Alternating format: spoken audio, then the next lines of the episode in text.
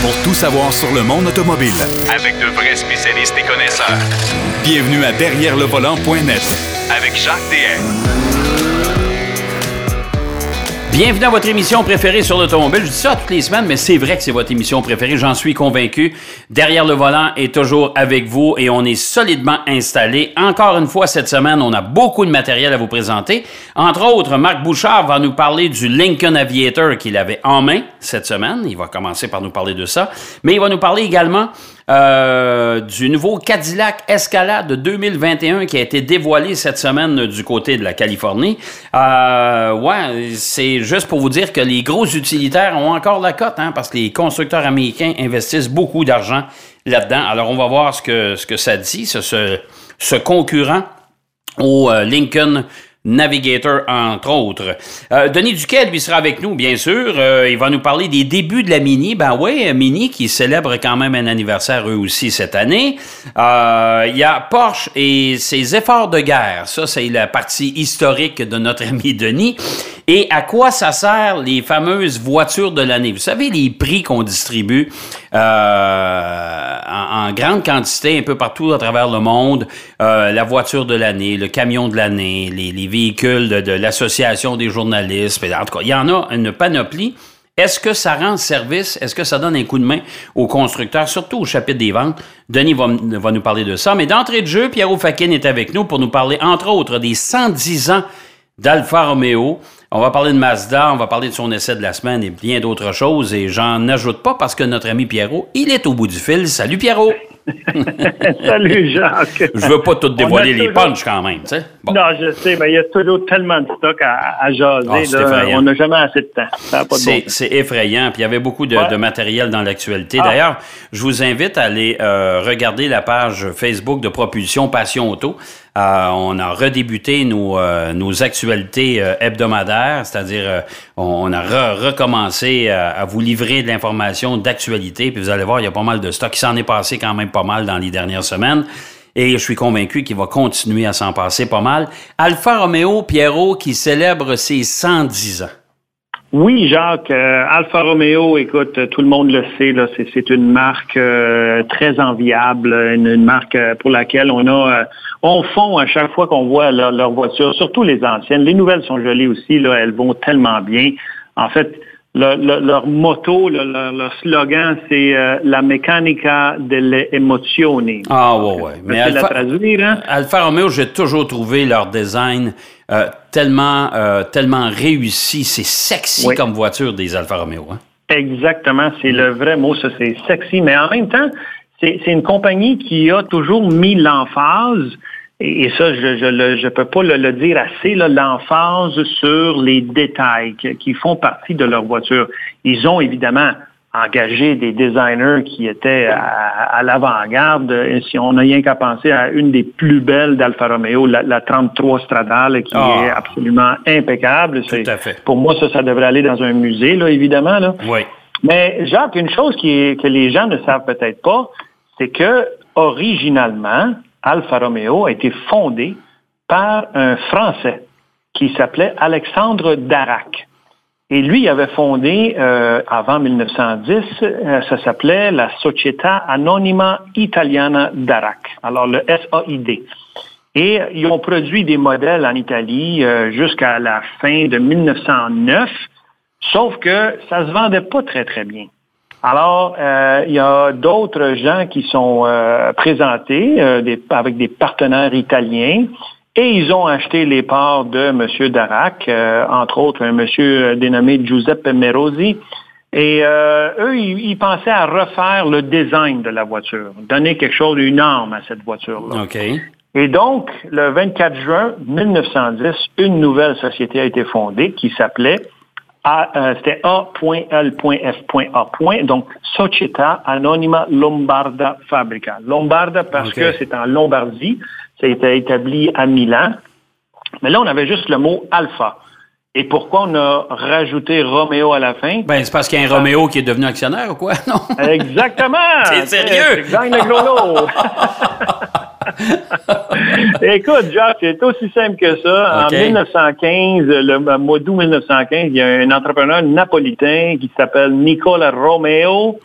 euh, a fait, euh, il a fait convertir euh, la, la, la, la, manufacture pour produire de l'équipement militaire, euh, parce que là, il y avait la, Première Guerre mondiale qui commençait, tout ça, là, tu sais.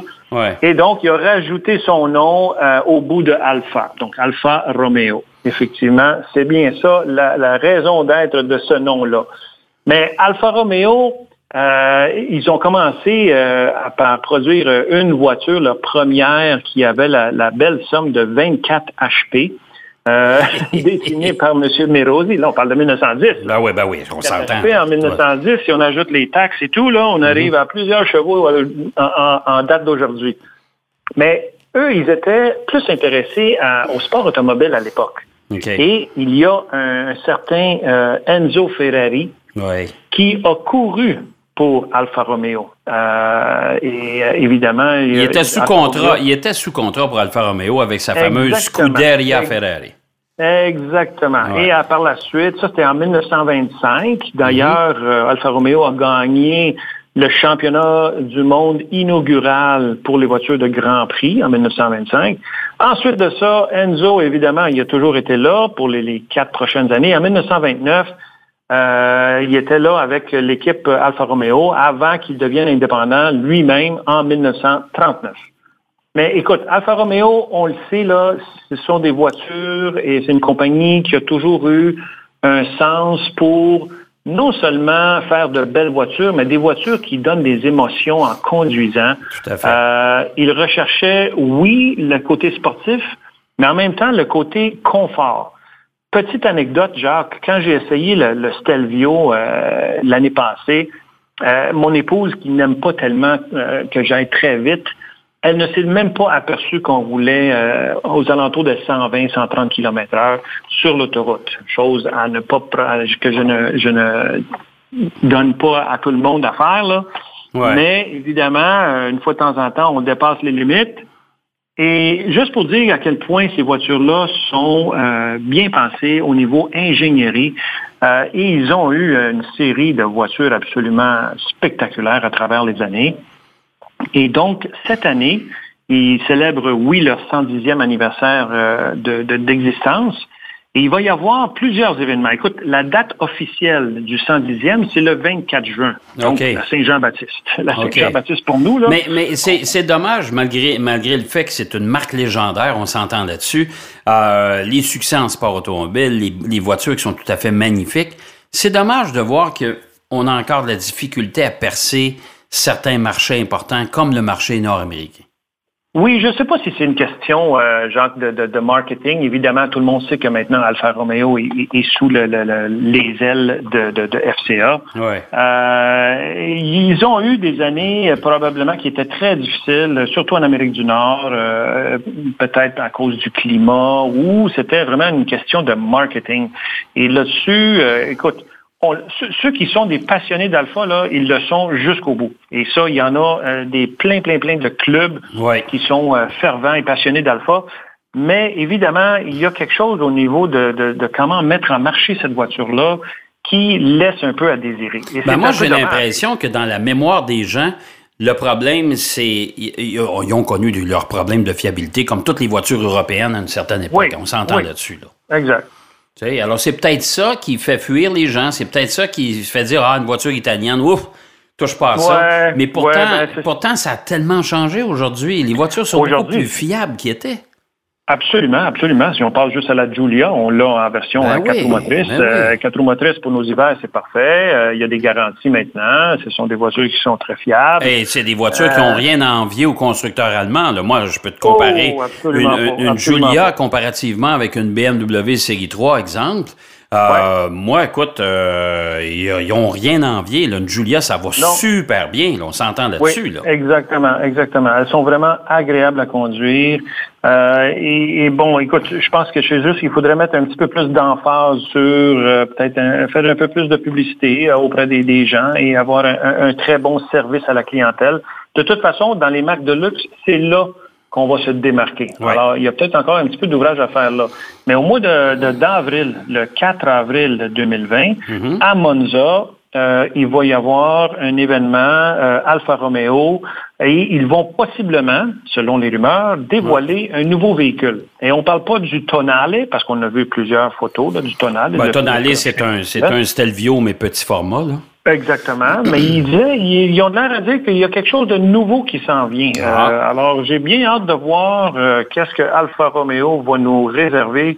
Euh, parce que les, ah, pour les 100 ans d'Alpha, ils avaient déjà fait une grosse affaire pendant une semaine. Écoute, ils ont fêté à Milan. Là, il y avait toutes sortes d'événements, des concerts, ainsi de suite. Ouais.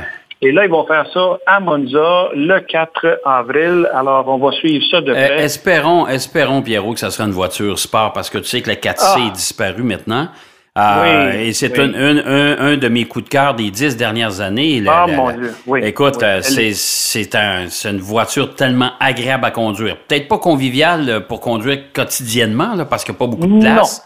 non, non. Euh, Moi, j'ai eu la chance de l'essayer sur la ouais. piste euh, au Vancouver Island Motorsport Circuit. Ouais, puis, ouais. je te dis, Jacques, c'était un vrai Ah. go-kart. Et elle a des lignes qui sont inspirées de la 33 Stradale. Et voilà, et voilà. C'est vraiment, C'est- une très, très belle voiture. Ah oui, tout à fait. Mais elle n'existe plus maintenant, c'est terminé. Eh non, dommage. C'est dommage. Euh, Mazda, un autre anniversaire. Eh, Il y en a des anniversaires cette année. hein. Il y a Mini, il y a Alpha, il y a Oui. bon, en tout cas. Oui. Euh, mais Mazda célèbre son centième anniversaire.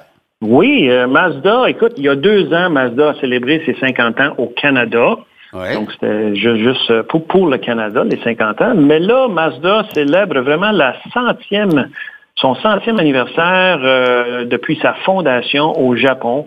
Euh, Mazda, qui, euh, pour nos auditeurs, euh, n'a pas commencé comme une compagnie qui faisait des voitures. Non. Je ne sais pas si tu sais, Jacques, mais Oui. ils ont commencé par faire de- des, bouchons à Des liège. bouchons de liège. Ouais. ouais. Alors, je ne sais pas comment faire le lien entre un bouchon à liège puis un véhicule motorisé, là, mais. Ben, quand, tu regardes quand tu regardes l'histoire de Toyota, Toyota a commencé avec des machines à tisser. Exactement. Non, non, écoute, c'est euh, fou, là. ouais. Euh, euh, Il y a des compagnies comme ça qui commencent. Écoute, le tournant du siècle passé, c'était, euh, c'était pas le début de l'ère industrielle, mais mettons qu'il y avait des potentiels incroyables pour tous ceux qui avaient des industries. Ouais. Euh, et Mazda euh, a commencé, comme on a dit, avec euh, le- le- la manufacture de, de- de bouchons de liège. Ouais. Euh, mais par la suite, ils sont devenus une manufacture qui faisait des, euh, des outils de machinage. Ouais. Donc, tous les ateliers de métal et tout ça, les autres, ils, ils étaient spécialisés dans ce genre d'out- d'outillage-là. Et après ça, euh, en 1931, ils ont sorti leur premier véhicule, qui est un Mazda Go. Mazda Go, c'est un véhicule à trois roues avec euh, en arrière, si on veut, c'est comme un, un tri-roue avec un genre de petit coffre arrière, une boîte là, dans le fond, entre les deux roues arrière, et une moto vers l'avant euh, pour faire des livraisons. C'est à ça que ça a servi. Ouais. Et par contre, la première voiture à passagers de la Mazda a commencé, a été euh, initiée en 1960, la R360, Ouais. qui, elle aussi, aussi avait la, la- la belle somme de 16 chevaux vapeur. Yeah, boy. Euh, un moteur de 365 cc. Et quand on la voit, Jacques, on a, on a l'impression de voir le- la Figaro là, de, de- de Nissan qui, qui avait fait ça Ouais. euh, au Japon. C'est une petite, petite voiture. Sauf que le- le- je pense que le point tournant pour Mazda a été en 1961 quand ils sont allés chercher les droits d'utiliser le Felix Wenkel Engine en. Allemagne, le moteur rotatif Moteur rotatif, oui. Tout à fait. qui, qui, lui a donné lieu à, à de, de- de belles voitures sportives, la RX-7, la RX-8. Euh, par la suite, évidemment, il y a la Miata, qui Mazda est tellement connue pour la Miata, la, Ouais. la, la- la deux places la plus Un, un des, voitures mythiques de Mazda dans son histoire, c'est bien la Cosmo aussi. Oui, Euh, le- c'est la une- Cosmo, euh, c'est- super. C'est une voiture qui a marqué l'histoire de Mazda, mais c'est assez spécial parce que c'est le seul constructeur automobile mondial qui a persisté et signé avec le moteur rotatif parce qu'on sait qu'il y a Exact. NSU qui utilisait le moteur rotatif Oui, également. exactement. NSU qui est devenu Audi. Exact, Ouais. exact, Jacques. c'est Alors, ça, euh, Et alors- mais, mais, mais quand c'était le NSU, il y avait de la misère avec ces, ces, Ah, ces moteurs-là. ouais. Les Ouais, Japonais l'ont euh, quand même beaucoup amélioré, beaucoup perfectionné. Et là, ben, on attend juste la prochaine mouture de, de, de ce, moteur-là. ben, là, là, il y, a des- y a- y a des rumeurs. Puis le moteur rotatif 1 euh, chez Mazda, ça devrait être un mini moteur rotatif qui va servir de génératrice pour euh, les voitures hybrides rechargeables. Euh, les prochaines générations chez Mazda. Euh, parce que là, la rumeur persistante du retour de la RX, on parle d'un six cylindres en ligne. Oui, exact. Alors, exact. Pas, de, pas, de, pas de moteur rotatif, mais un six cylindres assez spécial. Encore une fois, Mazda, c'est une compagnie très novatrice. Hein? C'est un constructeur d'ingénieurs, ça. Oui, exactement. Ils ont, ils ont toujours eu euh, le, le flair d'aller piger des, des bons ingénieurs. Et de regarder les choses autrement pour justement innover dans le domaine de l'ingénierie automobile. Ouais. Alors, ça a toujours été leur grande, grande force et chapeau à Mazda parce que franchement, ils ont, ils ont toujours bien réussi en tout cas. Ben, tout à fait, avec leur nouveau euh, système SkyActive et compagnie. Écoute, euh, mon cher Pierrot, euh, il nous reste euh, même pas une minute. Alors, euh, ton essai de la semaine, on va la faire la semaine prochaine. Oui, Hein? je pense Le que Lin- ça va aller à la semaine prochaine. Le Lincoln un- Corsair, c'est ça? Corsair, le Bon. plus petit euh, des, des Lincoln, parce qu'on sait, il y a le Nautilus, l'Aviator, le Navigator. Ouais. Mais le Corsair, Jacques, juste pour une petite parenthèse, écoute, ça a été une belle, euh, une très, très belle euh, découverte, mais euh, un petit bémol sur la suspension. Ouais, bon, ben écoute, on s'en reparle euh, la semaine prochaine. Puis en même temps, la semaine prochaine, mon cher Pierrot, ce sera aussi le Salon de l'Auto de Toronto. On pourra Exact. mettre la table parce que si vous pensez que le Salon de l'Auto de Montréal, il y a eu des défections et quoi que ce soit, moi, je peux vous dire qu'à Toronto, il y a du stock en s'il vous plaît. Je pense qu'on est Ah, en train oui, de se oui, faire damer le pion par, euh, par la ville reine. Alors, Oui, euh, oui, on va en avoir pas mal à dire la semaine prochaine. Bon, ben excellent. Ben écoute, en attendant, mon cher Pierrot, je te souhaite une sacrée belle semaine. Et à toi aussi, Jacques. Et puis on se voit de toute façon dans les prochains jours pour des essais de pneus d'hiver qu'on va vous parler euh, quelque part dans les prochaines semaines et à la télé cet automne. on reviendra là-dessus. Avec plaisir. Merci Pierrot. Bonne semaine. Revoir. Pierrot Fakin qui nous parlait des 110 ans d'Alfa Romeo et de 100 ans de Mazda. Son essai de la semaine, mais il va être obligé de le faire la semaine prochaine, puisqu'on a juste à attendre un peu. Et on va aller faire une pause si vous le voulez bien, comme à l'habitude. Puis au retour, ben, Denis Duquet est avec nous, entre autres pour les débuts de Mini. Derrière le volant. De retour après la pause. Pour plus de contenu automobile, Derrière le volant.net.